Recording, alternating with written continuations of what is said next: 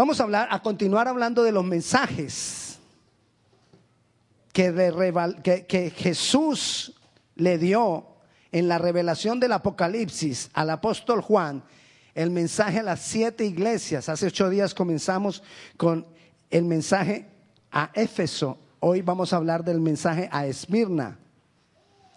Estos mensajes a la iglesia son mensajes que la aplicación cabe totalmente sobre nuestras propias vidas.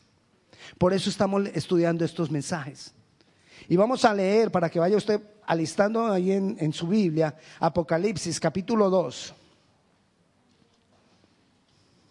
Versículo, vamos a leer desde el 8 al 11. Apocalipsis 2 del 8 al 11. Puede buscarlo en su en su Biblia, en su aplicación, en, donde usted acostumbre estudiar la palabra. ¿Ya lo tiene? Dice así, escribe al ángel de la iglesia en Esmirna, el primero y el postrero, el que estuvo muerto y vivió, dice esto. ¿Quién- a- ¿De quién está hablando? ¿Que quién dijo esto? El primero y el postrero. ¿Quién es el primero? Jesús, porque estuvo antes de cualquier cosa. Porque ha existido por la eternidad y existirá por toda la eternidad. Él es el primero, Él es el primero. Y Él es el último porque Él juzgará todas las cosas, aún a nosotros. El primero y el último y el postrero, el que estuvo muerto y vivió, el que resucitó, Jesucristo el Señor, dice esto. Yo conozco tus obras y tu tribulación y tu pobreza, pero tú eres rico. Y la blasfemia de los que se dicen ser judíos y no lo son, sino sinagoga de Satanás. No temas en nada lo que vas a padecer. Y aquí el diablo echará a algunos de vosotros en la cárcel para que seáis probados y tendréis tribulación por diez días. Sé fiel hasta la muerte y yo te daré la corona de la vida. El que tiene oído, oiga lo que el Espíritu, lo que el Espíritu dice a las iglesias. El que venciere no sufrirá daño de la segunda muerte. El Señor está hablando a su iglesia. El Señor nos está hablando a nosotros. Iglesia no es el edificio. Iglesia es el lugar donde Dios habita. Y la palabra del Señor dice que cuando nosotros recibimos a Jesucristo como Señor y Salvador, nos constituimos en templo del Espíritu de Dios. O sea que nosotros somos la iglesia. Somos iglesias, ¿cómo es que se llama cuando la gente, las tribus que andaban en el desierto, que incluso nómadas? Nosotros somos como iglesias nómadas. Donde yo voy, allá, allá va la iglesia. Donde tú vas, allá va la iglesia. Y si nos reunimos dos, poder de Dios hay. Amén. Es lo que nos dice la palabra. Entonces, el mensaje a la iglesia es un mensaje para mí, para cada uno de nosotros. Y el enemigo está buscando la manera, y nos lo muestra este mensaje, está buscando la forma de derribarnos o de quitar nuestra confianza y nuestra esperanza en el Señor, para que al final nos apartemos de Él. El, el plan del enemigo es que tú y yo perdamos la confianza en Dios y nos apartemos de Él. Y si para lograrlo necesita hacerte un favor, te lo hace. Escuche, si para lograrte, para lograr apartarte de Dios, el enemigo te tiene que hacer un favor, te lo hace. Ay, pastor, el diablo haciendo favores. Sí. Él tiene poder limitado, pero tiene poder. Y si el fa- usted se imagina que de pronto nosotros por aquí estamos aquí un día adorando y por, por cualquier cosa prendieron las luces y aquí se vio así como una imagen de Jesucristo. ¡Ah! Jesús ahí en la pared. Adorémoslo. Vengan todos. Y sacamos una foto y enviamos a, a todo el mundo la foto. Adora al Señor. ¿Quién crees que puso esa imagen ahí? ¿Dios? Ah, ah. Porque en el momento que vimos la imagen y le dimos la vuelta a Dios para mirar la imagen, el diablo empezó a aplaudir. Yes, yes. Habla inglés, francés, alemán, español. en cualquier idioma te lo dice. Yes, sí, we.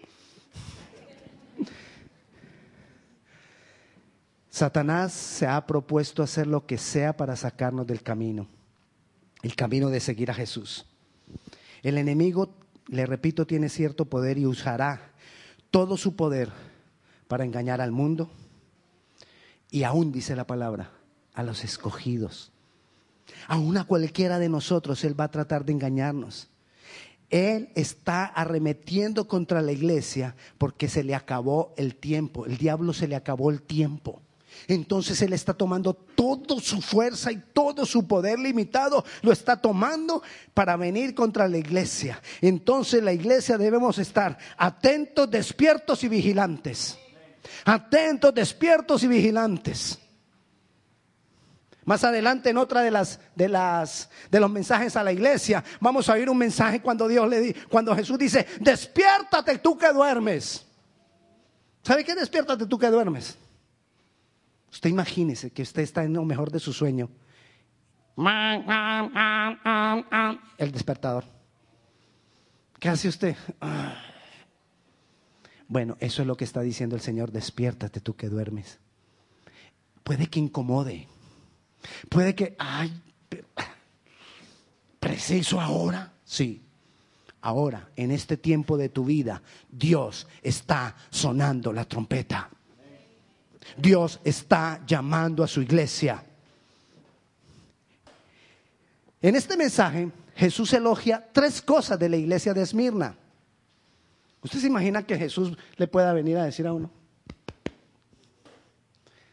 Que lo elogie a uno, que venga y le diga, ay Marvin, qué bueno, has hecho bien. ¿Usted se imagina? No, usted no se lo imagina. Si se lo imaginara tendría otra cara. Pero bueno, imagínese eso. Él elogia, dice, yo con el versículo 9, yo conozco tus obras.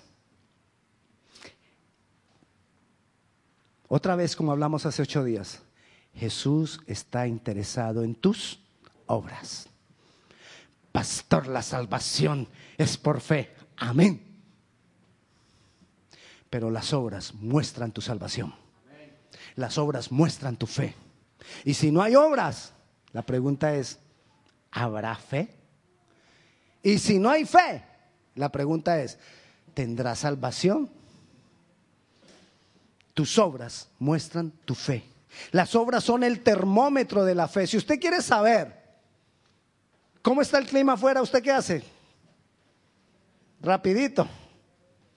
Weather, que debería llamarse termómetro. Porque lo que nos da son unos grados y nos dice, afuera está a 47, a 55, ay, rico, a 98, ¡uh, caliente! A menos 2, ay, frío. Igual pasa con tus obras. Tus obras muestran el estado de tu fe. Por eso Jesús está interesado en tus obras. Y dice, yo conozco tus obras ¿Qué son las obras? Tu manera de obrar, tus reacciones, tus decisiones, tu amor, tu compasión por los demás. ¿Y cómo mostramos nosotros amor y compasión por los demás?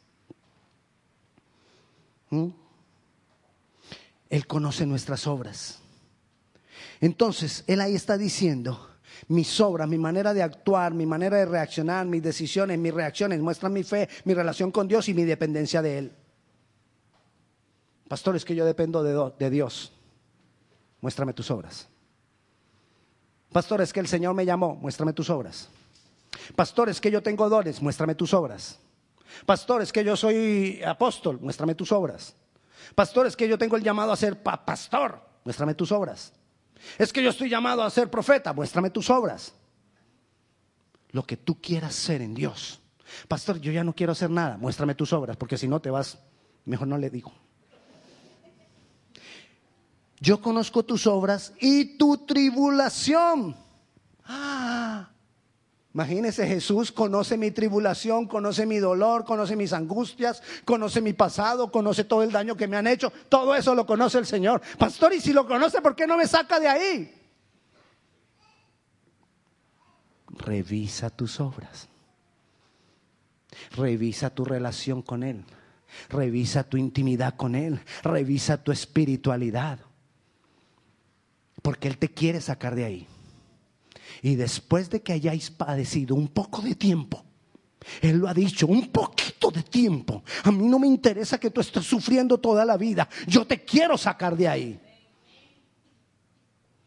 Pero somos nosotros los que nos oponemos, los que no lo dejamos. Yo conozco tu tribulación. la iglesia de Esmirna tenía tribulación. La iglesia de Esmirna era atacada. La iglesia de Esmirna estaban siendo metidos en las cárceles, estaban siendo perseguidos. No se habla de hambre que ellos tuvieran, no, habla de persecución por el Evangelio. Ellos no estaban llorando, ay Señor, dame un part-time, yo quiero más trabajo. No, no era eso lo que ellos pedían. Ellos estaban predicando la palabra y por eso estaban siendo perseguidos. Que Dios conozca nuestra tribulación es que nosotros entendamos que mi principal oración no debe ser por mis necesidades, porque Él ya las conoce. Hello.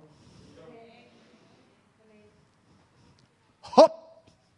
¿Se acuerdan? No es que esté arreando un caballo. Job es el hermano Job.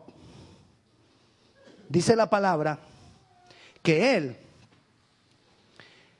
Todas las cosas le, fueron devueltas y aún al doble. Él perdió todo, hasta hijos perdió. Pero todo le fue devuelto aún al doble cuando hubo orado por sus amigos. Dios conoce tu tribulación. No te centres tú en ella. Que tus oraciones no sean centradas en quejas. Ay Señor, ¿hasta cuándo? Mírame. Y el diablo reído ahí está. Y tú otra vez, Señor, aquí estoy de nuevo.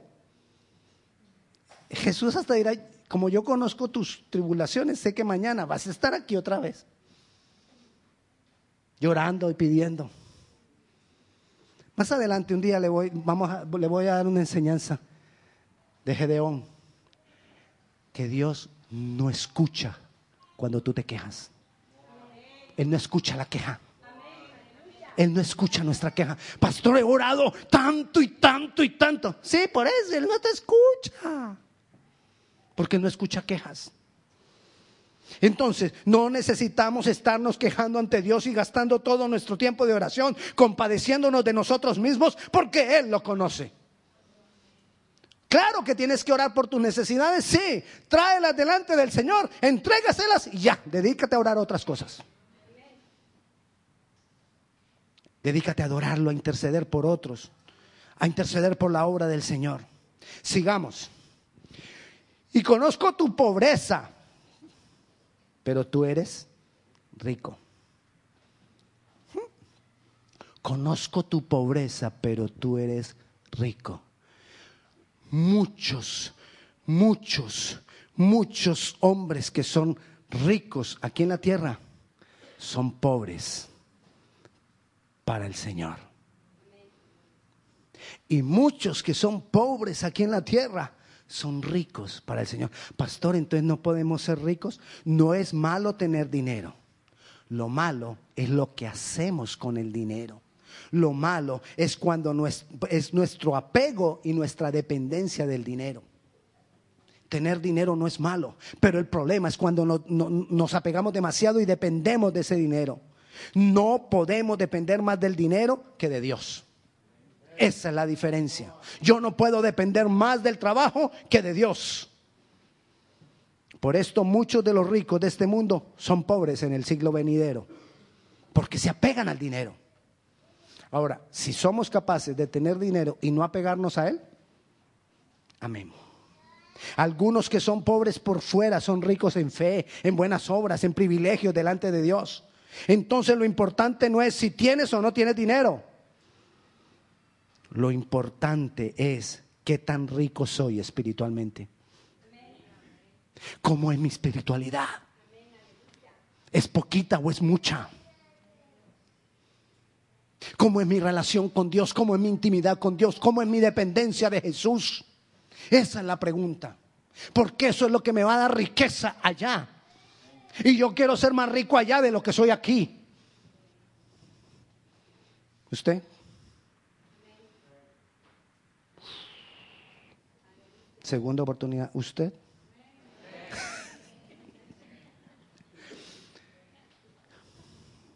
Pero esto lo conoceremos a través de tus obras. Esto le da valor a tus obras. ¿Qué? Tu espiritualidad. Si tú eres, tú tienes fuerza espiritual, si tú tienes una buena relación con Dios, esto le va a dar valor a tus obras. Tus obras sin una vida espiritual, buenas obras sin una vida espiritual en Dios, no sirve. No sirve. Religión religiosidad. Ay, pastores, que yo he visto que hablan mucho de religiosidad. Eso es religiosidad. Obras sin vida del Espíritu. Eso es religión. Cuando estamos preocupados solo por lo externo, porque me vean que soy, ay, pastor, usted viera. Ayuné toda esta semana. Mira, hasta tengo posición de ayuno. Sí, porque cuando ayunamos se nos crece el pecho. Pastor, ayuné y además de que ayuné, usted viera las revelaciones que tuve.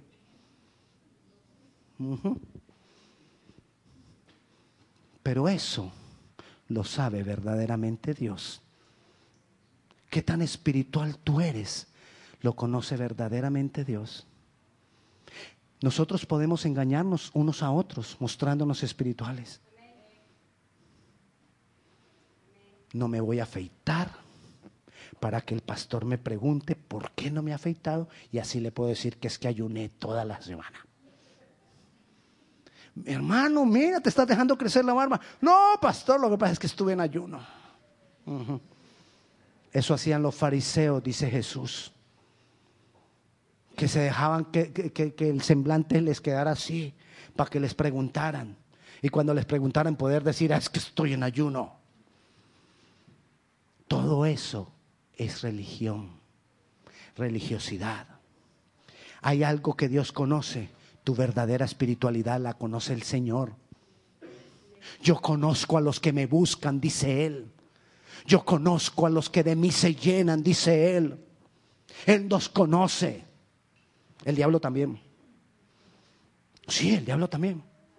Cuando usted llega a algún lugar y usted está lleno del Señor, y el diablo teme. Cuando usted llega a algún lugar y usted está llena de Dios, usted está lleno de Dios, los espíritus huyen. La gente hasta empieza a sentirse incómoda, los tics se les, se les aceleran. Ay, no sé, yo siento una incomodidad con usted. Yo también la siento contigo. Sí, es recíproco.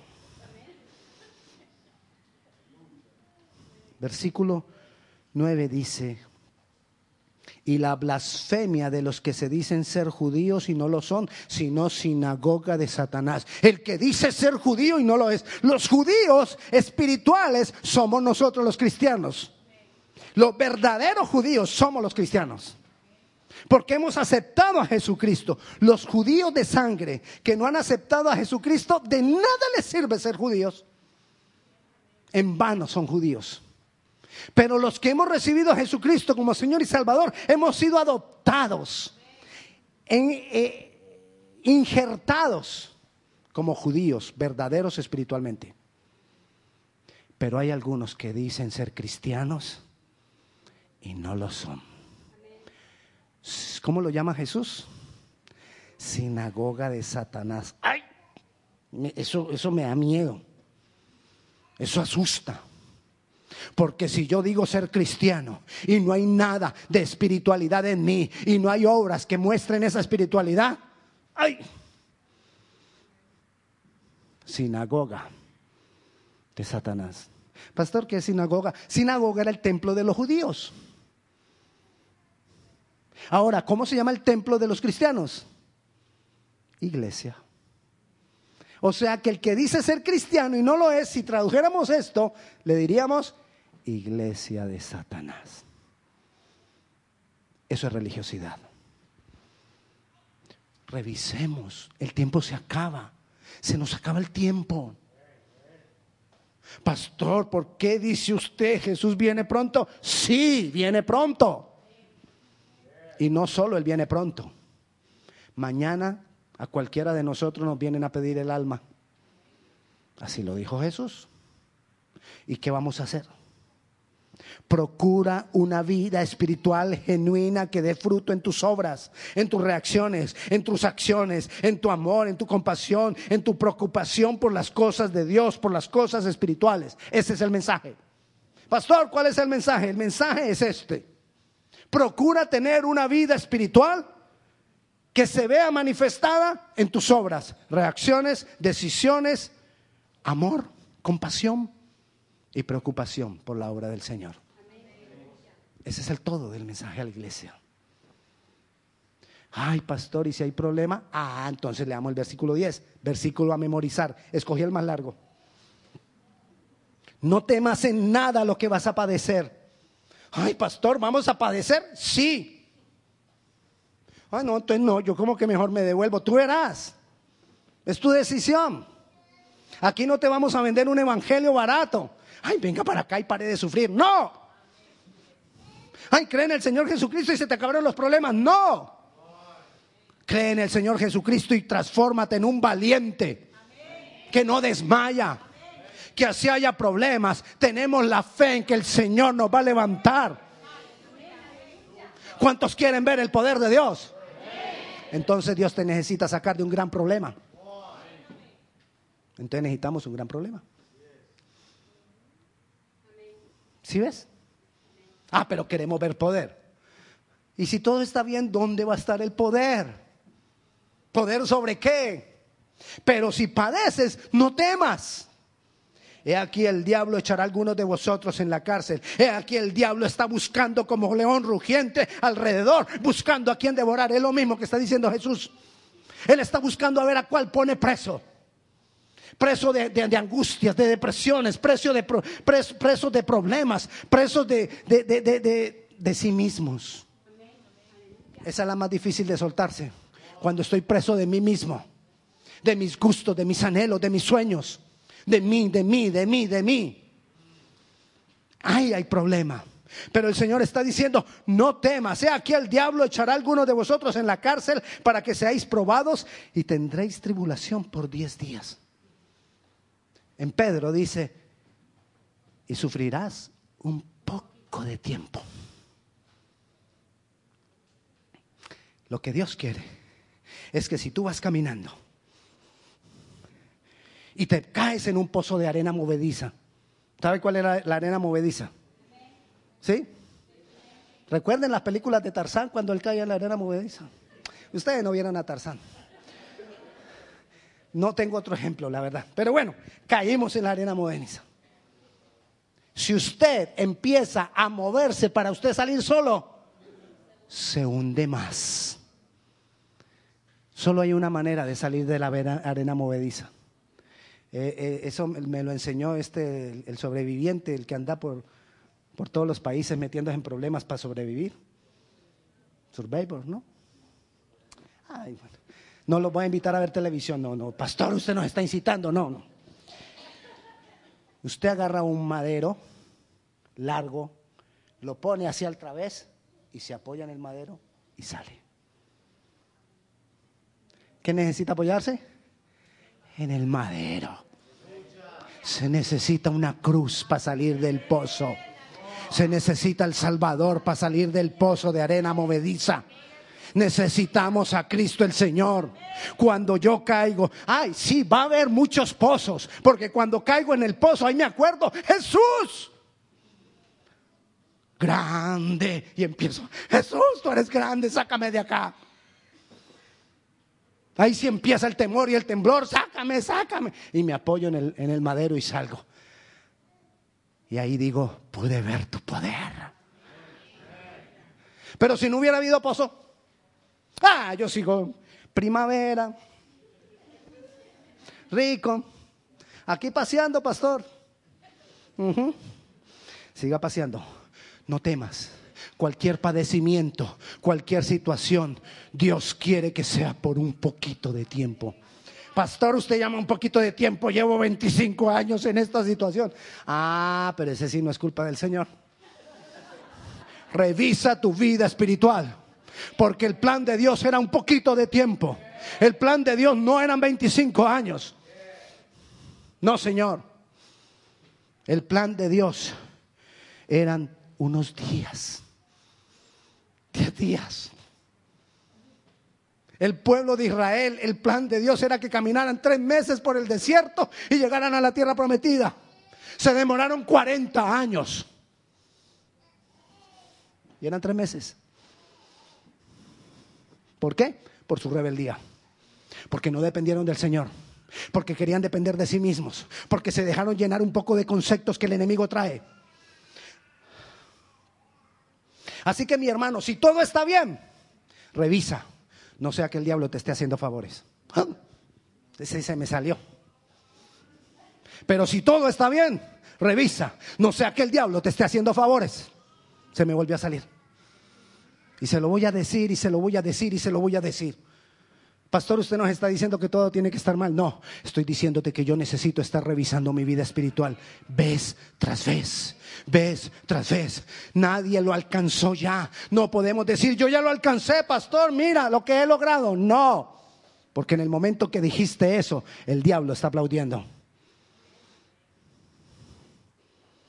Vela por una vida espiritual manifestada en obras, en actos, en reacciones, decisiones, pero también en tu interés por el reino de Dios, en la expresión del amor por otros, compasión por otros.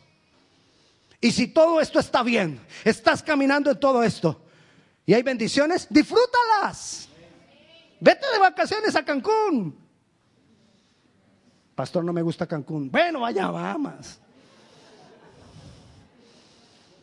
Que dice el versículo 10, sé fiel hasta la muerte. Sé fiel hasta la muerte, no pares, revísate vez tras vez hasta el día que te marches. Así estemos viejitos. Chuchumeco les decimos nosotros en Colombia a los viejitos. Así está chuchumeco. Ya hablamos del, del de 100 años, 120. Así estés viejito. Revisa tu vida espiritual hasta la muerte. Sé fiel hasta la muerte.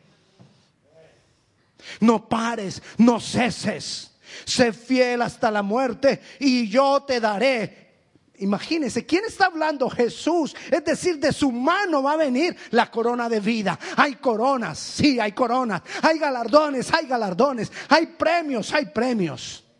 Hay bendiciones que están esperando allá por nosotros. Hay coronas. Ay, pastor, yo me conformo solo con ir al cielo. Qué pobre pensamiento. Sea ambicioso del reino. Sea ambicioso de los tesoros del cielo. Que tengamos coronas.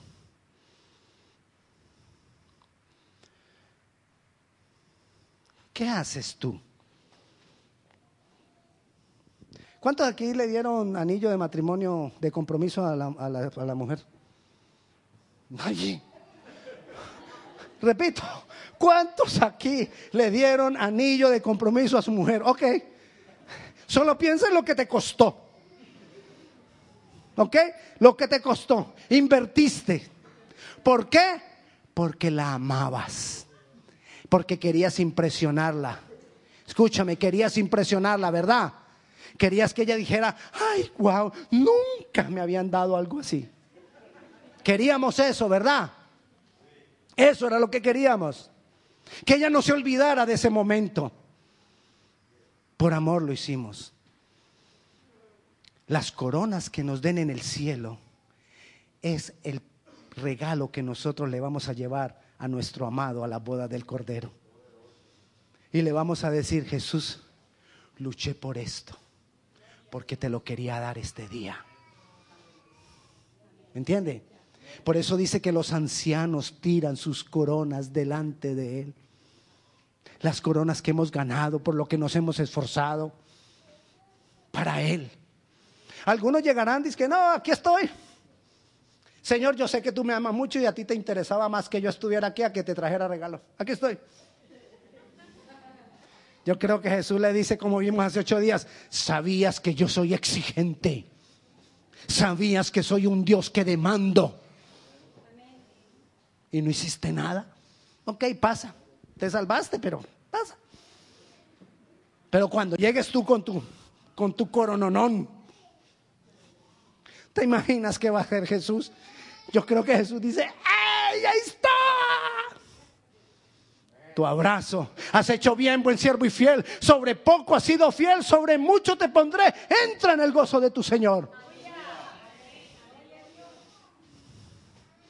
Todo esto es para que nos inquietemos por una vida espiritual que me lleve a amar, a tener compasión, a tener interés por el reino. El que tiene oídos, oiga lo que el Espíritu dice a las iglesias. Y al que venciere, no sufrirá daño en la segunda muerte. Pastor, ¿cómo así? ¿Nosotros morimos dos veces? No. Hay dos eventos. Todos morimos en el cuerpo, pero todos nos tenemos que presentar ante Dios, ante un juicio. Unos para galardones y no recibiremos más muerte. Otros para condenación en el gran juicio del trono blanco. Y esa condenación, dice la Biblia, que entonces ese día el diablo, el falso profeta, la bestia y todo el que no se halló inscrito en el libro de la vida será tirado al lago de fuego y azufre atormentado de día y de noche por toda la eternidad. Y esa es la segunda muerte. Pero si tú eres fiel, si tú muestras lo que la fe que has tenido, no sufrirás aquí ningún daño. Quizás aquí estarás de jurado, juzgando junto con Jesús. Ese es el mensaje que Jesús le dio a la iglesia de Esmirna. Ese es el mensaje que Jesús nos está diciendo a nosotros hoy. ¿Escuchaste el mensaje? ¿Cuál es la respuesta nuestra para Él? Ese es el problema. ¿Cuál es mi respuesta para el Señor? Y yo te invito a que le demos una respuesta ahora. Pongámonos de pie.